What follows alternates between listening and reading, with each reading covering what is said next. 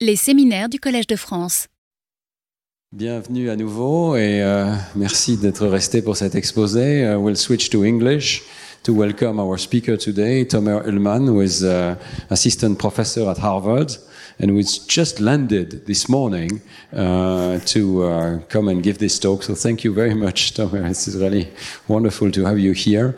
Um, Tomer is uh, got his PhD at MIT with Josh Tenenbaum. Uh, Professor Josh Tenenbaum is a leading figure in uh, sophisticated modeling of the human mind and uh, AI using uh, particularly Bayesian inference model. The idea that the, the, brain is a statistical engine that can do very sophisticated Bayesian inference and perhaps more sophisticated than uh, current bottom-up neural networks which are very successful in AI, uh, are. So this is a very interesting discussion whether the brain goes beyond what is currently available to these giant uh, associative machines that we call artificial intelligence today.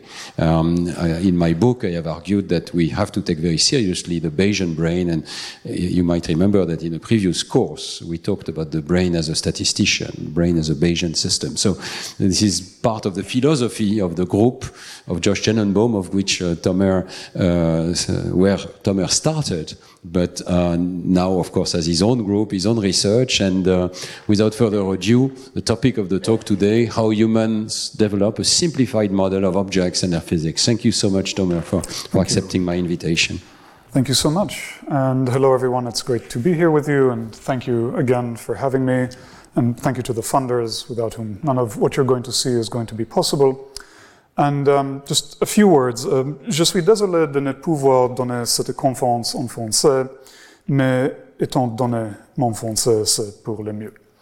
And that's the last French you'll hear out of me, thankfully. Um, okay, so this is the overview for the talk. Here's how it's going to go. The first part is what is your deal, right? What am I doing? What am I studying? Uh, that's going to be just one slide to kind of set the stage of what I'm interested in. Because I'm interested in more than just this talk, and I'm happy to have a discussion about all of it. But the talk will be a bit more focused about um, intuitive physics. So, intuitive physics, I'm going to already tell you, I mean, it's the kind of everyday reasoning that we all have about objects and their physics, the fact that you kind of know what will happen if I throw that pen over there. Even those of you who are physicists, and maybe there are some in the crowd, I'm guessing you're not solving Newtonian dynamics as the pen is flying. Well, maybe you are, actually, but not explicitly. So, we'll talk a bit about the everyday intuitive physics that we have from babies to adults. And we'll ask what underlies those computations, right? Um, in the same way that you can look at this and say that it's a pen, but you don't exactly know how you know it's a pen, right? It takes a lot of hard work and billions of dollars and multi PhDs to figure out how the visual system works to do that thing where you look at it and you see and you say it's a pen. Turns out to be very sophisticated computations. In the same way, I think that's interesting to examine what are the sophisticated, potentially, what are the computations, sophisticated or not, that underlie the fact that you can reason about the fact that if I drop this pen, it's not going to suddenly go up or disappear and reappear over there? Seems obvious, just like it's obvious to know it's a pen, except when you start thinking about it. Oop, host would like to do this. Yeah. Okay, let me press unmute for a second and see, tell me if that helped or not. If not, I'll yell and somehow hope they'll hear me. Okay, good. So we'll work through a few possibilities for what underlies this computation. And there's sort of a titanic struggle going on right now between several different groups about what this computation might be. I will be presenting my view, um, but also a few of the views of the competition.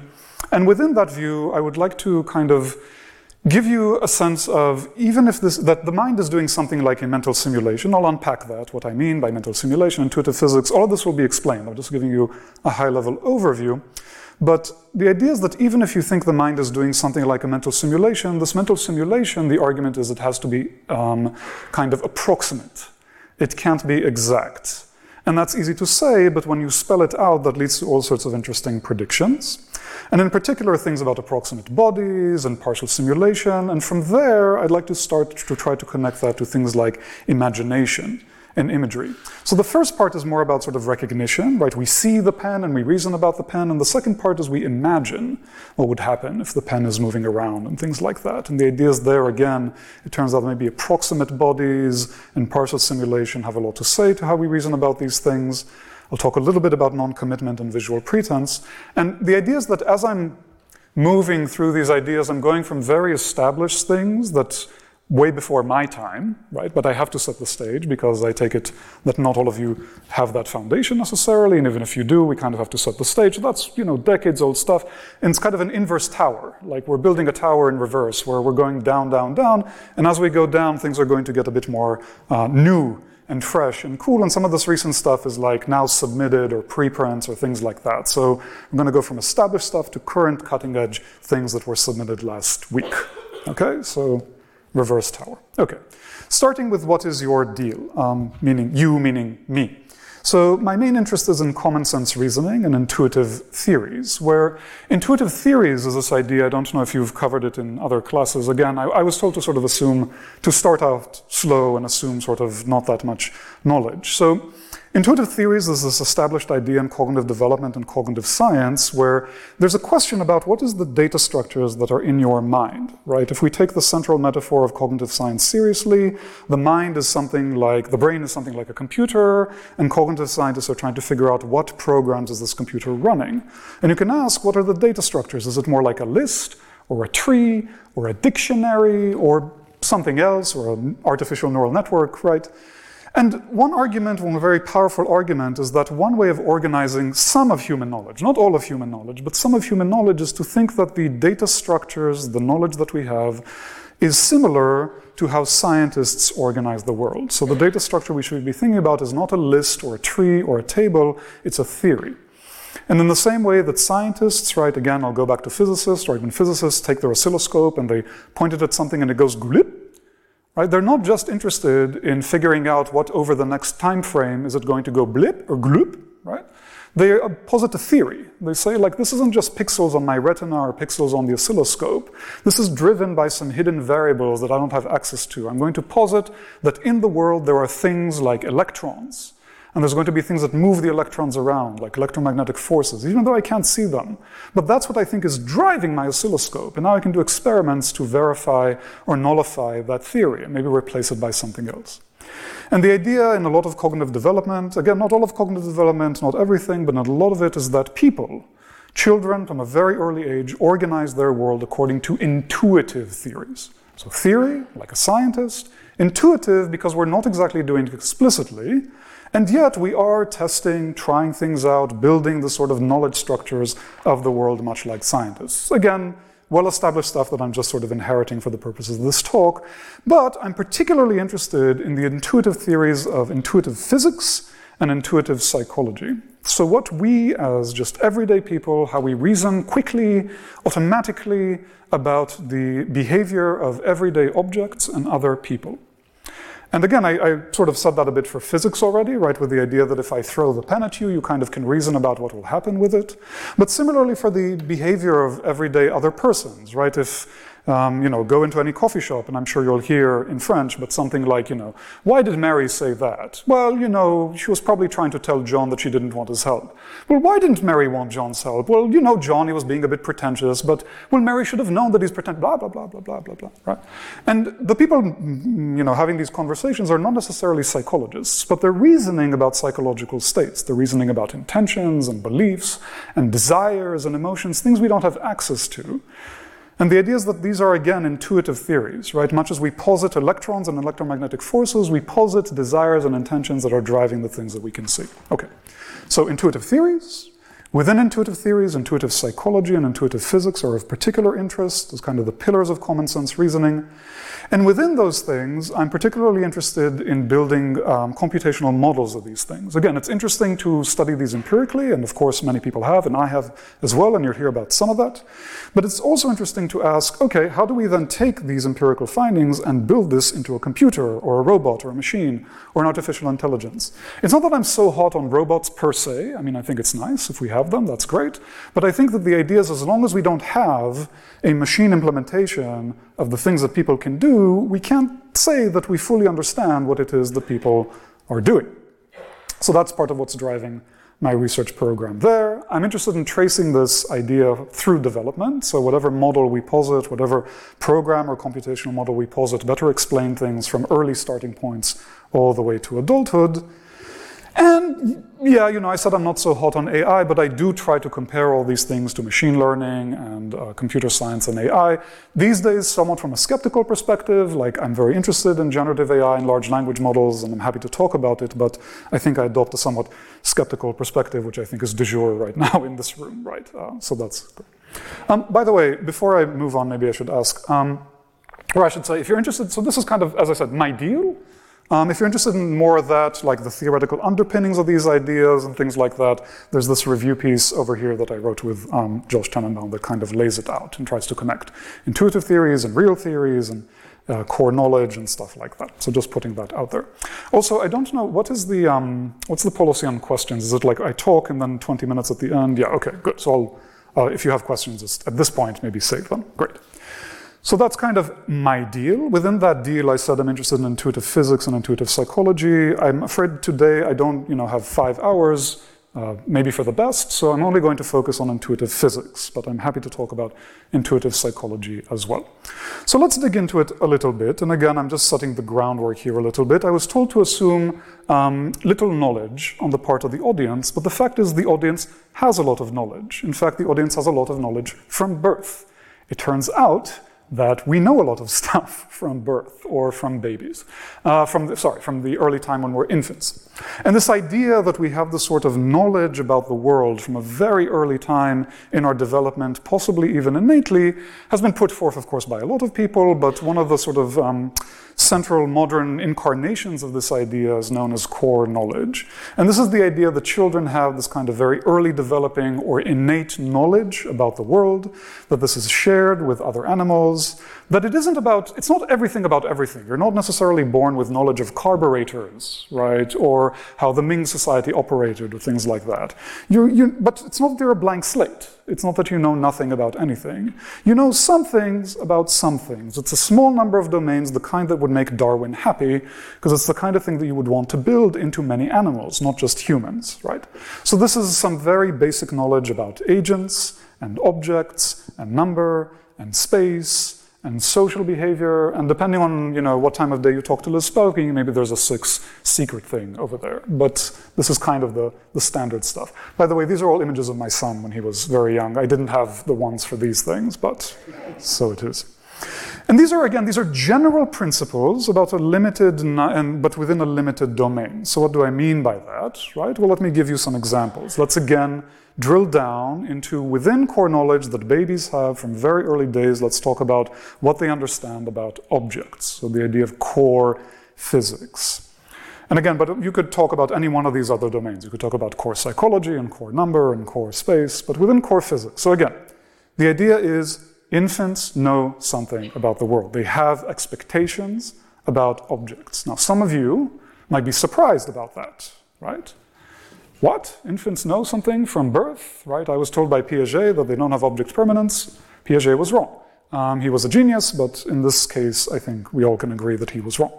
Um, so you might be surprised by this, which is great because that's what we, this is how we test this. This is how we know that infants have expectations. We surprise them. We bring them into the lab and we show them, you know, either real life shows or videos or scenes or things like that, and we check if they're surprised. And we check if they're surprised by looking at their looking time, by looking at pupil dilation, galvanic skin response, EEG. There's many measures of surprise. They turn out to be kind of mainly loose correlates of looking time. So looking time is kind of the, the usual way that violation of expectation is measured these days. So for example, we might show children, this is going to be a simplified version, but I'd like to run a violation of expectation task on you for a moment in a much simplified form. So suppose that you're a baby, right? Put your baby hats on, and you see the cylinder moving like that. Now watch carefully because I have a question for you. How many cylinders are there in this scene? Who thinks that there's one? Raise your hand. Who thinks that there's two? Raise your hand. Who thinks this is a PowerPoint? It doesn't mean anything. Okay. So yes, and suppose, those of you who said two, suppose that I lower this thing and you realize that there's only one. You might be surprised. And again, this is a PowerPoint, but imagine this is happening in real life in front of you. You would suspect a trick, right? Like this is magic. This can't be. Because why can't it be? Because objects don't just teleport. They don't just disappear, they don't just reappear. Right? And again, we can do that. We can show infants these kind of displays and compare them, of course. There's going to be a test and a control where we're going to compare them to displays of an object moving with the same spatio-temporal timing, but it's going to be just a continuous motion, and then we show that there's one object, and so it's the same final scene, but they're not surprised by that, right? Obviously. You can do this for things like um, solidity as well. So let me show you an example of solidity, right? So I'm guessing even as adults, kind of, you're not surprised by occlusion, right? The object hasn't disappeared. You know it's still there, except that, oh my God, what happened to Teddy, right? So that's a violation of solidity right there. So there's many of these things that you can do. There's like dozens of experiments over decades and decades on this sort of thing. And this is all organized under the, under the heading of uh, core understanding, core knowledge of physics, right? And this is sort of, we have some, some number of principles that we expect about the behavior of objects, right? Objects shouldn't disappear, they shouldn't reappear, they should follow smooth paths. They should be cohesive, right? They should be they shouldn't pass through one another, right? Like gossamer threads. And every one of these statements is very hard-won knowledge, okay? And it's supposed to apply to objects in general. Okay, so let me check, uh, make sure there's no water in there. Okay, let me find a solid body. Okay, this one, for example, right? So you know this about pens that they don't go through this. You don't then need to relearn it as a baby for this thing that you've never seen before. As long as this is an object, all of the expectations about objects will apply to it. You don't need to relearn it over every object, unlike some models out there, uh, which we'll get to in a second. Okay. So that's great. Um, but, you know, I look at that and I'm very interested in it, and there's a lot of empirical work still to be done about how infants reason about this, and, you know, I and other people are doing active work on empirically trying to figure out this stuff. But still, you can look at it and say, okay, this is hard won theoretical understanding of what infants have when they come into the world, and yet. And yet, that's not a computational model. Okay, that's not something I can't pull up my computer and you know, okay, what is it, developmentalists? You say objects can't go through one another and they have permanence. Okay, import PyTorch, objects don't go through one another. Like that doesn't. What do you mean exactly, right? Like this is not. What do you mean by objects? What do you mean by solidity? You need some way of actually putting this stuff into a computer. And when you start thinking about it, it turns out that there's many ways of capturing that same expectation in different models that look very different from one another in terms of the commitments that they make theoretically. And so, before I tell you a little bit more about the models that we've been exploring, let me mention also something about um, intuitive physics in adults, right? So I said core physics, from infancy, you don't expect objects to go through one another. But this kind of knowledge about physics isn't, um, you know, some parts of it we think might be innate, but even those of us who believe that some of it might be innate, we certainly are believers that you grow and understand a lot more about physics as you get older. And as a full blown adult, you have kind of an adult sense of intuitive physics. And adults certainly can reason about a lot of stuff, right? They can reason about how objects um, bounce around and how they uh, drape, for example, and how they crash and how they smash and how they ooze and glorp and slorp and other words that I made up just now. And again, there's a question there, right? Even if you're not interested in development, though you should be, even if you don't care about babies, though you should, even if you're just an AI person who wants to understand what adults are doing, there's a puzzle here, right? That adults have the sense of intuitive physics. They get by in the world really well with their intuitive physics, and at a level that is not matched by our current AI. So what is it? What are the underlying computations that we're running, right, that allow us to do this? There's been a bunch of proposals out there, but one of them that has gained traction over the last decade or so is this idea of the game engine, okay, the mental game engine. You can think of it as a mental simulation in your head. And I'll walk through this a bit more, but for now, uh, maybe the idea to keep around is that there are computer programs that generated every one of these scenes right? In fact, it's the same computer program. Even though these scenes look very different from one another, visually they seem to be describing different scenes, right? We can categorize them as sort of visually distinct, but the same underlying set of computations generated the motion of all of them. There's a whole world out there of engineers who are trying to build programs without, you know, they don't think about cognitive science. They're just trying to build programs that will generate a reasonable simulated world in real time for the purposes of movies and games and things like that. And the claim here is that maybe the software that your mind is running is similar, is, is analogous to the kind of software that uh, these engineers have come up with.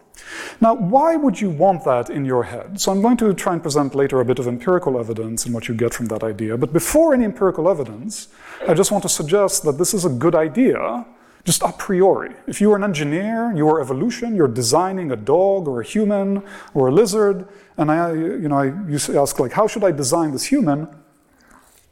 There are reasons to build in this kind of simulator. And one of them is that you can do simulation, right? And observation, sorry, simulation and inference and generalization.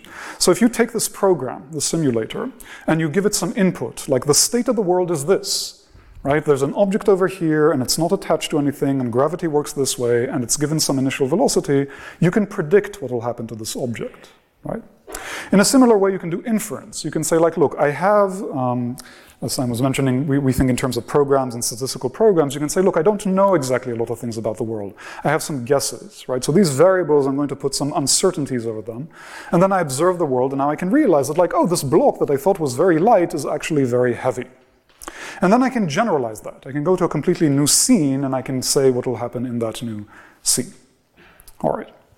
So this idea of the mental game engine, that your mind is running something like um, you know, a piece of software that is akin to the kind of software that engineers have come up with to generate the motion of objects in real time, has been around for a decade now and has been very successful at explaining a lot of things that people do, including the reasoning about solid bodies and their tracking, and um, you know, things like fluids and counterfactuals and abstractions and causality, and also stuff from infancy all the way to adulthood.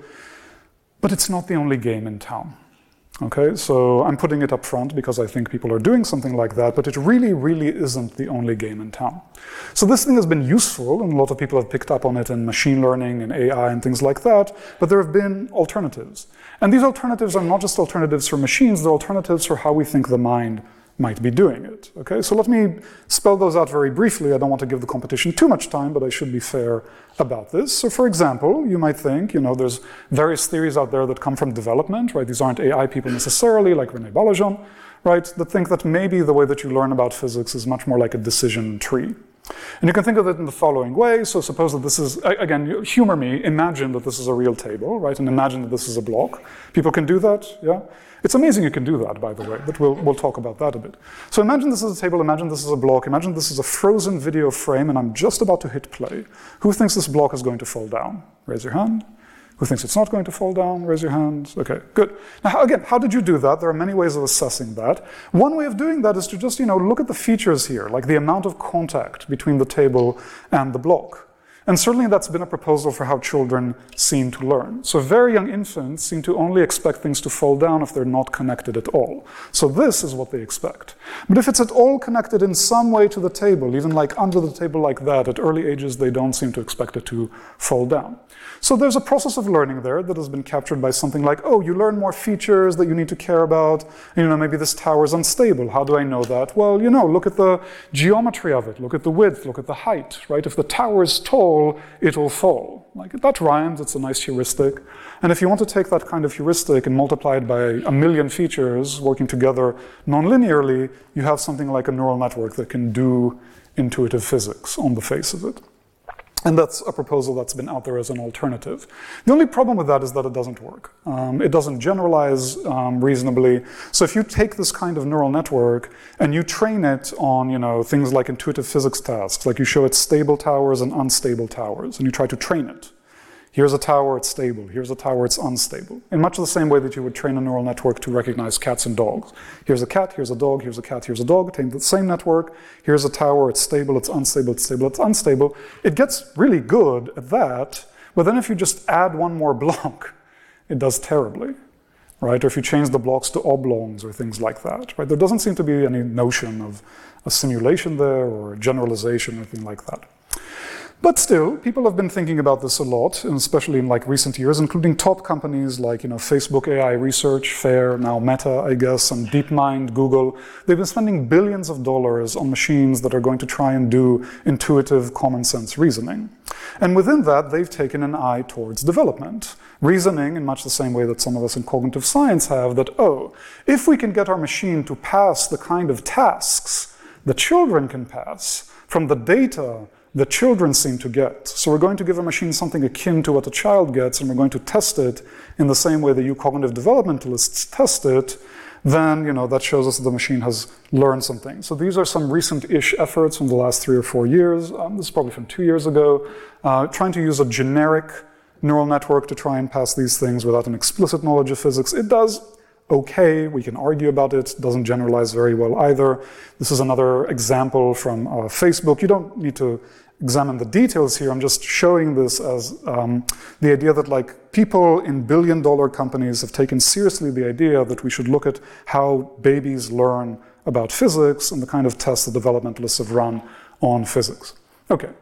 So I mentioned that I don't quite believe the competition, right? And I mentioned that I believe something like the mental game engine, which raises the question, you know, how do you learn that game engine? Even if you believe, and you don't have to, but the mind is running something like this kind of software that understands something about physics, right? So this, I, I should have mentioned, by the way, the simulator has a coarse understanding of physics, right? Like it can simulate quasi-Newtonian dynamics. So if that's what you're building in, what's the claim? Are you saying the children start with nothing and they somehow learn this Unity game engine software or something? Or are you saying that that whole game engine is completely built in, that's something that Darwin has provided us with, or something in between? And the claim that a lot of us are going with is that it's something in between. So we take something like the full mental game engine as the adult state, but the claim is that children start out with not nothing, but they start out with a minimal game engine, something that has approximate bodies and approximate dynamics and priors and resampling and memory and tracking. So this is probably going to be the most technical part of the talk from here. If you make it through this, there's going to be kind of a brief break and then we're going to jump more into um, empirical data. But I think it's interesting and important, which is why I'm showing you this. So this is a recent incarnation. Um, this is myself uh, and these lovely people um, and Kevin was the one leading it. So ADEPT is standing for Approximate De-Render Extended Physics and Tracking. The idea is we try to put our computers where our mouth is, and we try to build a model of kind of a, an approximate, quasi-simple game engine that can pass the same task that I showed you with infants, like the cylinder that disappeared and the teddy bear that got crushed and things like that. So the model works more or less like this. At any given moment in time, you get some pixels, right? You get a scene. And that scene you go through something called de-rendering. So there is a neural network there, absolutely, and the whole goal of that neural network is to go from that to a disentangled uh, scene representation of the objects. What you're trying to do is you assume you know how the world works, you know that there are bodies in the world, you know sort of approximately what kind of bodies there are, you just need to connect that to the pixels that you're seeing right now. So this gives you a disentangled view of the scene. There are three bodies here. You de-render each one of them. You sort of try to say where each one of them is, how big it is, what's the initial physics on this stuff. And you assume that you know basically how physics is. Okay, so now you have an internal game state. What can you do with this internal game state? You can do a lot. One thing you can do is predict the next time step. Now, as you're predicting the next time step, time doesn't wait, right? Time gives you a new image. And you can again de-render that image and compare it to your prediction. Notice that these comparisons are not happening at the level of pixels. Okay, we're not comparing like this blue pixel to that blue pixel. We're comparing a much more general expectation that there will be an object over here. And if there suddenly isn't an object over there, that's a violation of the way that this engine works and requires some resampling over the scene. Okay. And you keep going like that, and we created a kind of a test set that is similar to what infancy, except it's something that computers can eat. And we create these sort of surprising scenes and unsurprising scenes that are matched for, you know, low-level features and things like that. But one of them, hopefully, our machine should return some number that the negative log likelihood is uh, higher so that it's more surprising than that other one. We created a test suite that is, you know, basically where we think four-month-old children are, roughly, roughly, roughly speaking, right? Things like um, scenes that are about creating and vanishing. This thing is called overturn. Each one of these is sort of a different kind of physical principle, a different kind of surprise, a different kind of scene. And then we test it. Now, how do we test it? Well, we, we importantly, I should say, we, we, there is some training in this thing. So the only learning step in this model is to train the vision part. So the vision part has objects are sort of moving around and you learn to disentangle them. There's no sort of collisions, there's no things overturning, there's no need to understand solidity or stuff like that. And then you're tested on something very different to what you see.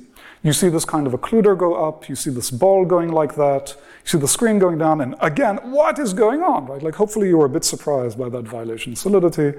You can see that also for two objects enter, this is the infant Thunderdome, two objects enter, one object leaves. And you might think, well, you know, that object is still, no, it's not there anymore, oh no. And so on and so forth. Okay, so we can create a whole bunch of things that you didn't see in training, and we can see how well our uh, model does on it. And I'd like to sort of show you the, you know, this is kind of something like the state representation of this object. So first of all, this is the scene that now the object gets, right? So two objects enter, one object leaves. That's not surprising, maybe necessarily just yet, and then hopefully around there you should be surprised. Now here I'm going to show you kind of the internal tracking mechanism. This is a particle filter which is keeping track of the objects to give you some sense of the uncertainty, right? And notice that it still continues to exist behind the occluder right? So again, Piaget was wrong in that sense. We still think things exist behind occluders. The only problem is when the occluder comes down, and now you can look at the surprise, right? So the surprise of the model is basically like there's a little bit of a surprise when it didn't come out. That's weird. Why did it not come out? But then there's a very big surprise when the object is not there when it should be there. Similarly, for like one object enters and two objects leave, right? So similarly, you might think like, well, you know, that's one object that I'm tracking. I'm not very surprised by anything that's going on here. It's only surprising then. Now, you might very well think, like, well, the object was there all along. That's not surprising at all, right? That's a double take. So we can test adults on this and we ask them to like hit a spacebar as soon as they see something surprising. They hit the spacebar as soon as that object ent- it leaves. And then if you ask them like, was the scene surprising? They say no. So it's kind of like they go back in time and kind of say like, oh, that was surprising. Oh, but actually it's not because, right? So a double take. And finally, let me show you kind of the equivalent of the teddy bear, right? So here this is, you know, again, it's only surprising at a certain point that is the violation of physics, but hopefully you'll notice that there's a moment of double surprise here, right? So that shouldn't have happened. Doubly it shouldn't have happened, right? So and again, the surprising moment is when the physics doesn't make sense, and then that thing shouldn't be there anymore, and then it comes back. I'm guessing about a third of the audience thinks like, no, it's still there, it's just deformed, right? I thought that it was solid, but it turns out that it's squishy. Yes, we can try and capture that individual variance. Okay. So we can compare that kind of simulation-based model to neural networks that are generic and don't know about physics and don't know about objects, but get a ton of data a ton, a ton, a ton of data, and they don't do very well. So I'm summarizing this table for you here. These machines do well when they're tested on exactly the same thing that they were trained, but they don't do well at generalization, and the model that we have does well both on what it was trained and in generalization. We can compare this to humans, and I'm going to summarize it for you with this, where it says we're good and they're bad, and that's it.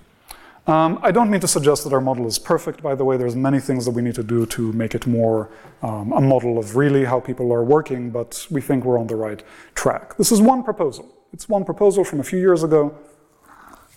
Still working on it. That. Okay. So that was about mental game engines in general, and I'm kind of trying to, you know, establish my bona fides and say, like, you know, I'm a computational person, we build computational models, and give you a sense of like the arguments that are happening now about how people reason about bodies. And again, the, the, two things to keep in mind is something like it's a mental simulation, you're sort of unfolding things in time, one step at a time, kind of like how a simulator in a game engine might work, versus something that doesn't really know about physics and is using like features and heuristics and bottom-up reasoning, so simulation versus not simulation. But even if you think that it is a mental simulation, that immediately raises the question well, what sort of simulator is it, right? And so if you were sort of spacing out and you're like, I came to hear a talk about approximate bodies, I don't go in for this, uh, the stuff that you were showing me just a moment ago, now's your chance to kind of jump back in, because we're going to switch gears a little bit and talk about approximations and game engines. Okay. So the idea is that come, come on board with me with a journey, right? Like e- even if you don't accept it, suppose for a moment that the mind uses something like these simulators, this mental simulation, okay? Engineers that have built these simulators, they don't use perfect simulators, okay? So when people, I don't know how many of you play video games, or in my case, have kids that play video games, right? So Zelda Breath of the Wild is a game that my son really loves. There's like some uh, knight that's moving around and smashing monsters and things like that.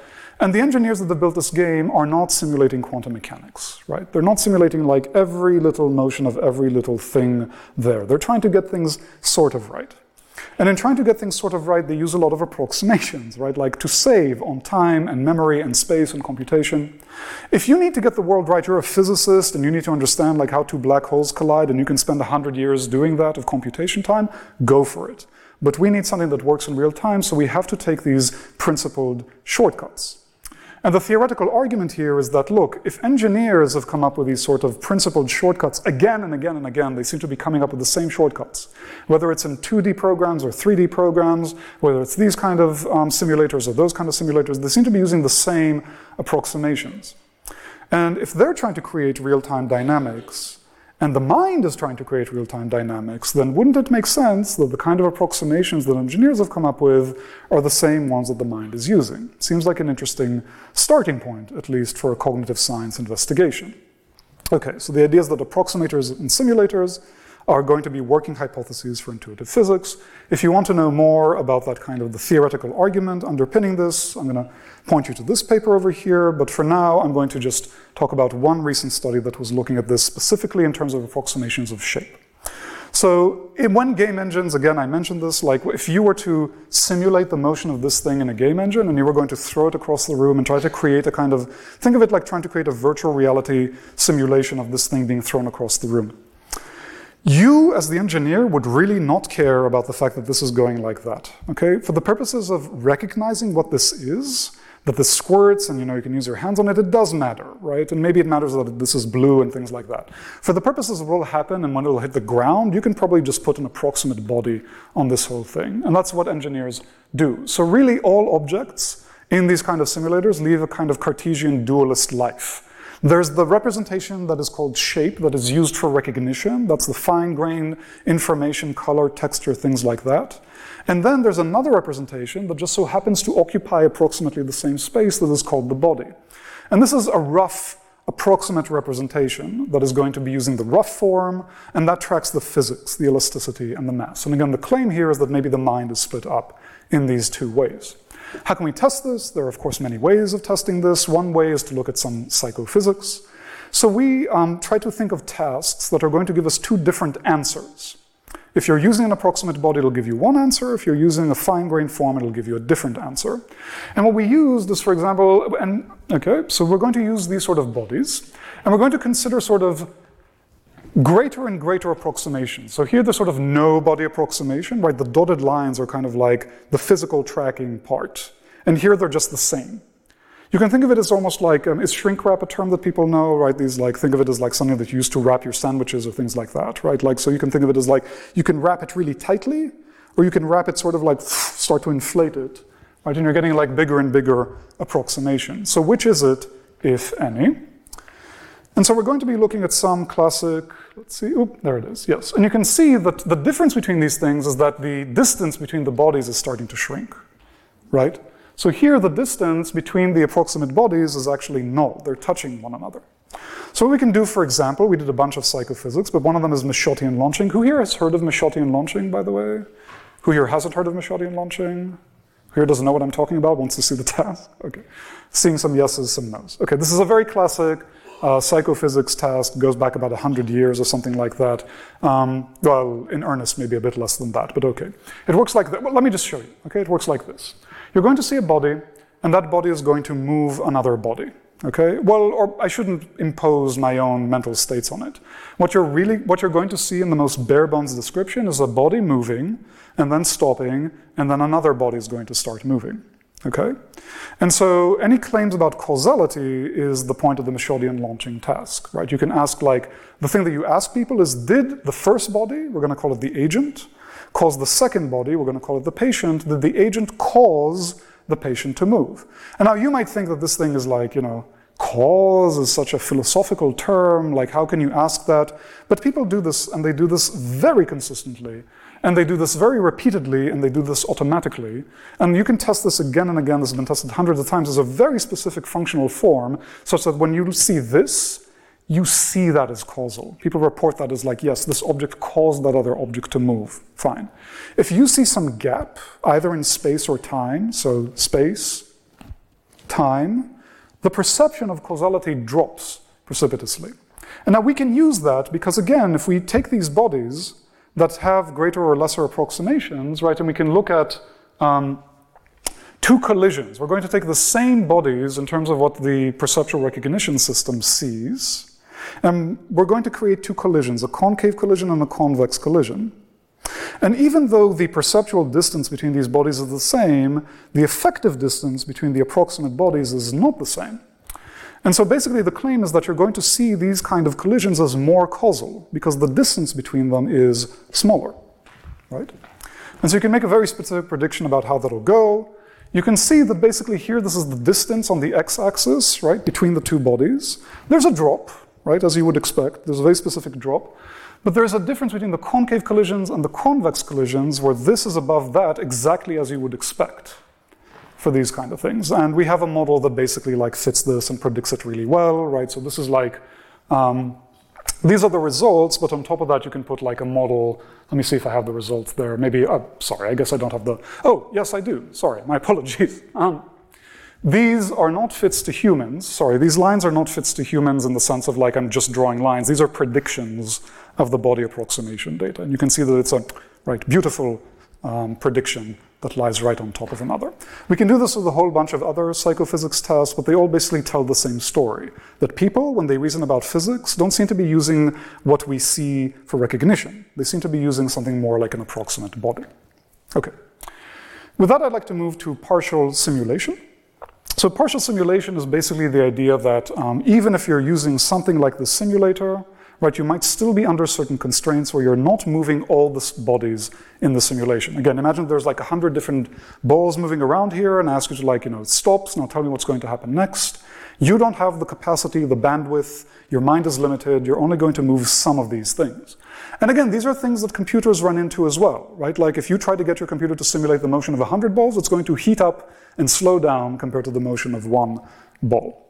Okay, these are the people who also helped with running the study and especially was led by um, Lonnie Bess.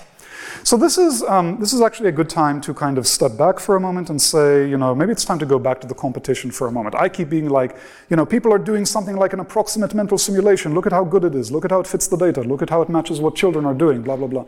I think it's important to step back and give you a sense of like, there, this is not the only game in town. There's a lot of people right now who are arguing vehemently against this and think that this is completely wrong. And something that they're basically saying is that, like, look, this is their, I'm going to try and do a good job um, I think this is really nice uh, science and good work, and I appreciate all these people. But, this, but they are in the opposing camp, right? So let me try and give you what they say when they say people are not running a mental simulation, okay? And then I'll explain why I think that they are.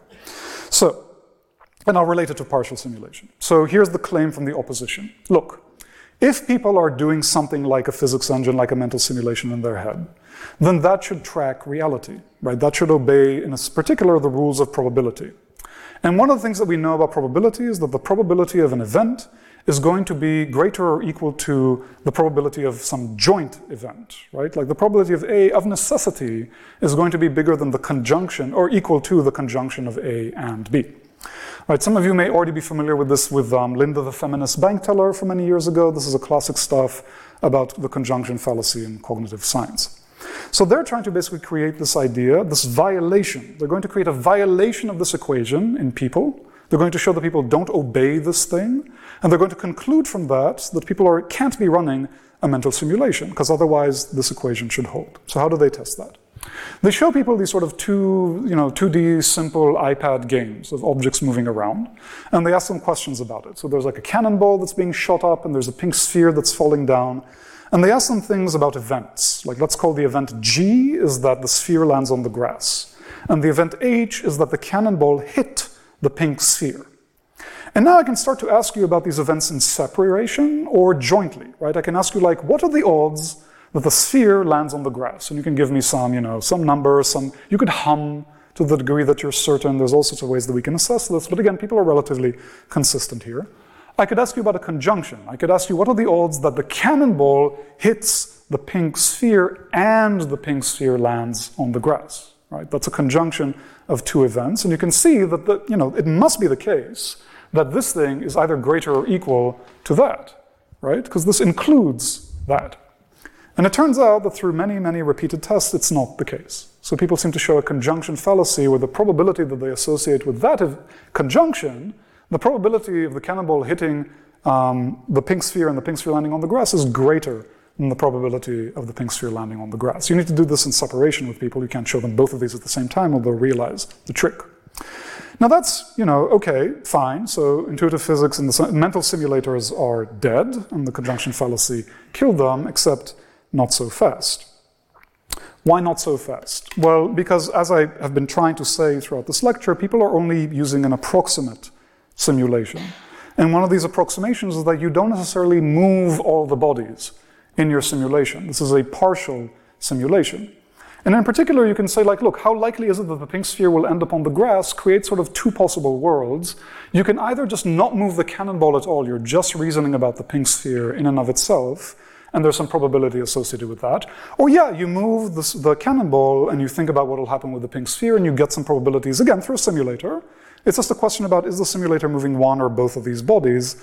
And that gives you an equation of the probability that you should expect, okay?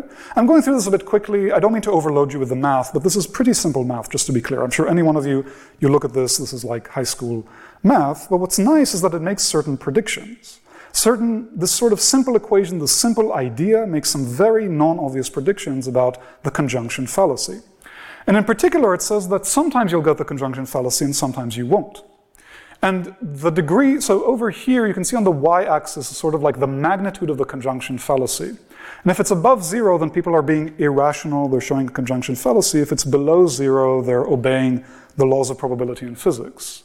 And you can see that by manipulation of where you put these balls and how you start them and things like that, you can either get a conjunction fallacy or not a conjunction fallacy, and something that looks like a U-shaped curve. Again, completely non-obvious. And we put our money where our mouths are. We predicted this. We set this ahead of time, right? Like I know that there's all sorts of stuff in psychology now, but I'm very supportive of like writing down your predictions ahead of time. We wrote down everything ahead of time. We gathered the data. We predicted what we would find. And there's just a startling, you know, look at these things, right? Like this is participants and this is the model. Like this is, you don't, I, I don't usually see these things, like even when they work out. So I'm, I'm quite pleased about how well this turned out to work.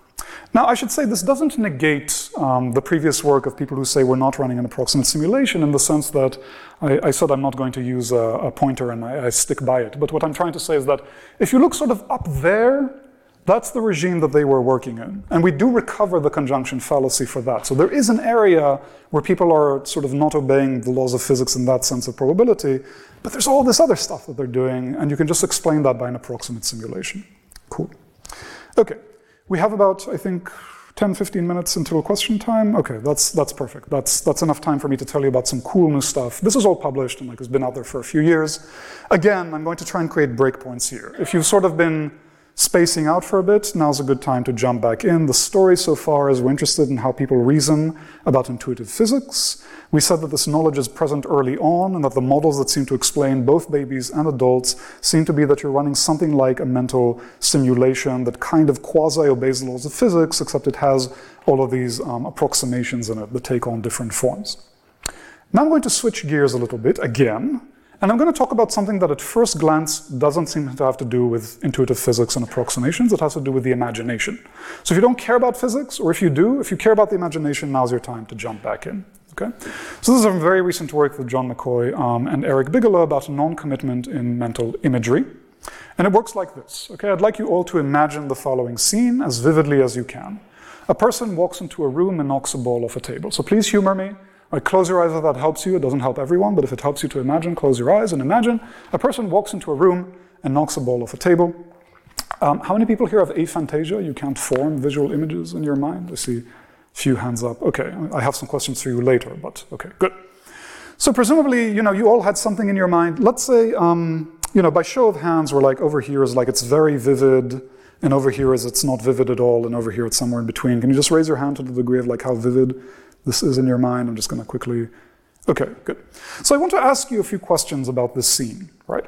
And I want you to just like say yes or no, where the yes or no is about was this part of your mental image? Okay, you don't need to say what was it. You just need to say like, did you bother thinking about that, or was that not part of the image?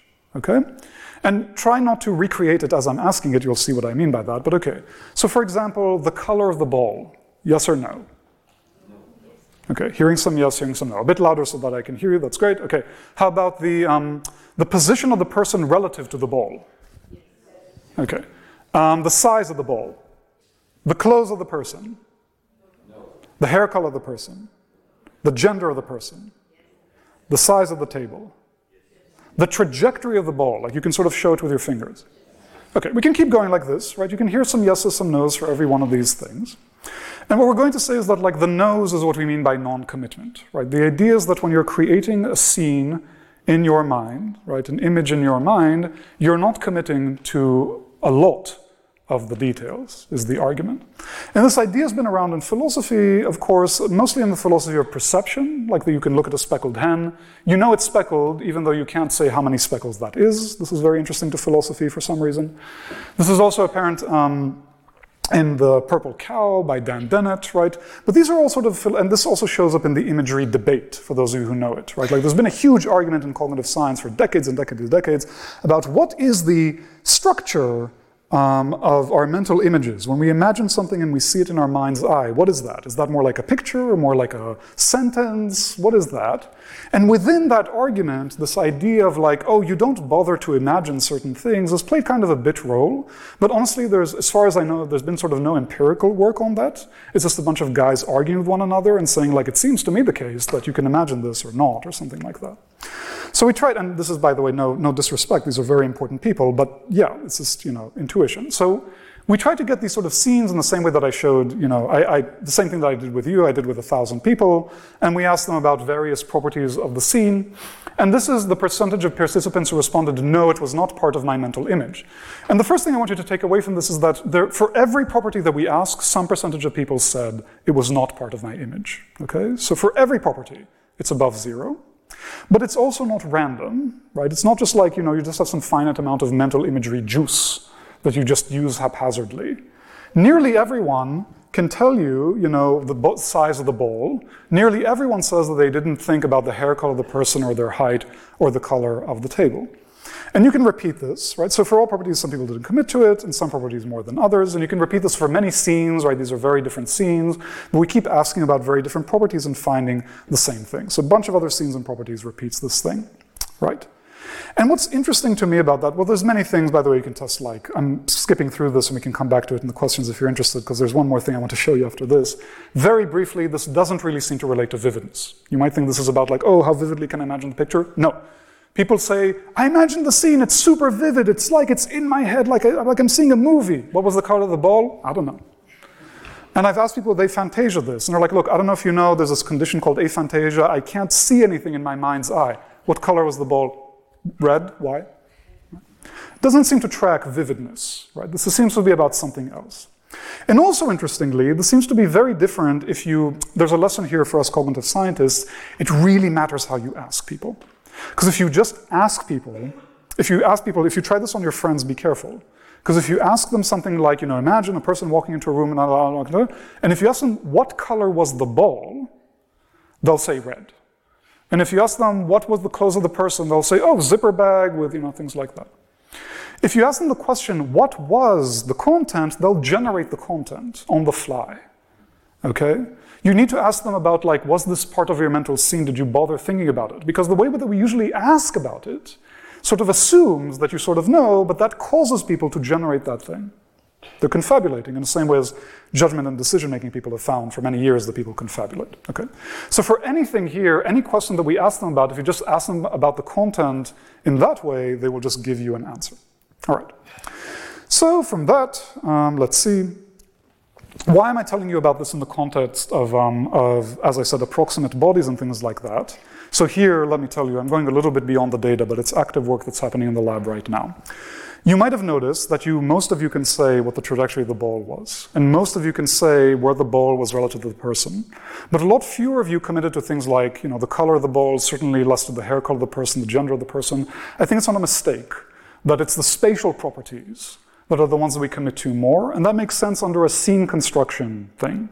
So again, think of the engineer that in Pixar or in these video games, their boss comes to them and says, I need a video game about a hedgehog falling down a hill on a bicycle and things like that. And he comes back out and he comes back in, Did you do it yet? It's like, No, boss, I'm working on it, right? And when they're working on it, they don't start painting pixel by pixel. right? They start to create a scene. They're like, all right, so there'll be a hedgehog and there'll be a bicycle and this will be over here and that'll be over there, right? You need to go through a whole scene construction exercise to get to rendering. These are two different things, by the way, rendering and physical tracking. Okay, so I think that this is related to basically like the fact that in a lot of imagery, what determines things is physics. Which brings me to my last thing, and this is very new stuff that was just submitted about visual pretense and how this might relate to approximate bodies in physics. And with that, we'll end and take some questions. So we're in that home stretch, okay? One last time, if you weren't tracking, now's your time to jump back in. We're talking about visual pretense and physical properties. This is work that's led by Peng Xiang. And it's basically, um, this, this, is my daughter, by the way, so my son doesn't get all the airtime. Um, and this is from the airport in, in, Vienna, I think, or somewhere in Austria or something like that. So the idea is like, we're, we're, we were really interested in this idea of visual pretense that is present from very early in childhood, but certainly up to adulthood, right? And let me, um, or let me try it with this, I guess, or I, I, really shouldn't like mess with these objects. I'm bad in intuitive physics. I'm going to spill the water here. But um, here, let me try this. Okay. Do people see this thing that I'm holding over here? Right. It's a pen. But suppose that I wanted to pretend that it's something else. Okay. So I could pretend that it's something else, right? I might tell a friend of mine about a story about something that happened to me using this pen. Or you know what? Let me let me try this with a different thing. Here, let, let's try this. Do you see this block over here? Would it make more sense to pretend that this block is a car or a strawberry? Who thinks car? Raise your hand. Who thinks strawberry? Raise your hand. Are you doing that annoyingly to be like, no, I'm sorry. I, I, so it's usually philosophers that do that. Um, so I'm going to take it as philosophers. I apologize. I shouldn't have put it that way. The point is that, like, most people say it's car, but why? Not everyone. Most people say it's car, but why? Okay, so we're interested in that act of visual pretense of you sort of taking an object and saying this is something else. And we do it all the time. We do it in play and in imagination and creativity and narratives, right? Like, this is the truck that nearly ran me over, right? And this is me and I'm walking to work, blah, blah, blah. And the question here is like, there's a puzzle here, right? First of all, is there going to be a preference in these pretense? And I'd like to impress on you that philosophically there doesn't have to be any kind of preference here. It makes just as much sense to pretend that that block is a strawberry as it is a car. The whole point about pretense is that it's a departure from reality. Right? There's no ground truth that tells us it should be a car. The whole point is that anything can be anything in imagination. Right? There's a lot of philosophers that argue that. But there's going to be other philosophers who say, like, no, no, no, look, our imagination is tethered to our understanding of reality. Right? The way we reason about things in our pretense is tied to how we understand the real world. Fine. Several people have argued that. But that doesn't yet tell you, you know, that just predicts that there's going to be a difference. It doesn't tell you what that difference is going to be and why.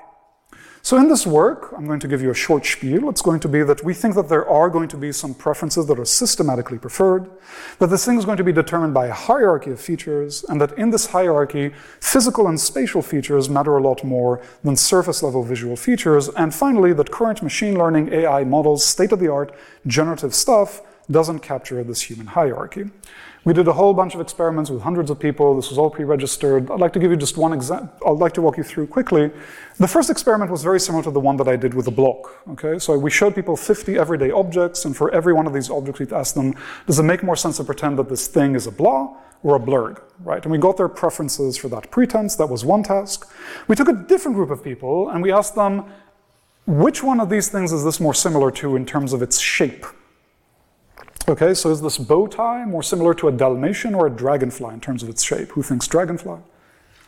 Right? Who thinks Dalmatian in terms of shape? Okay, good.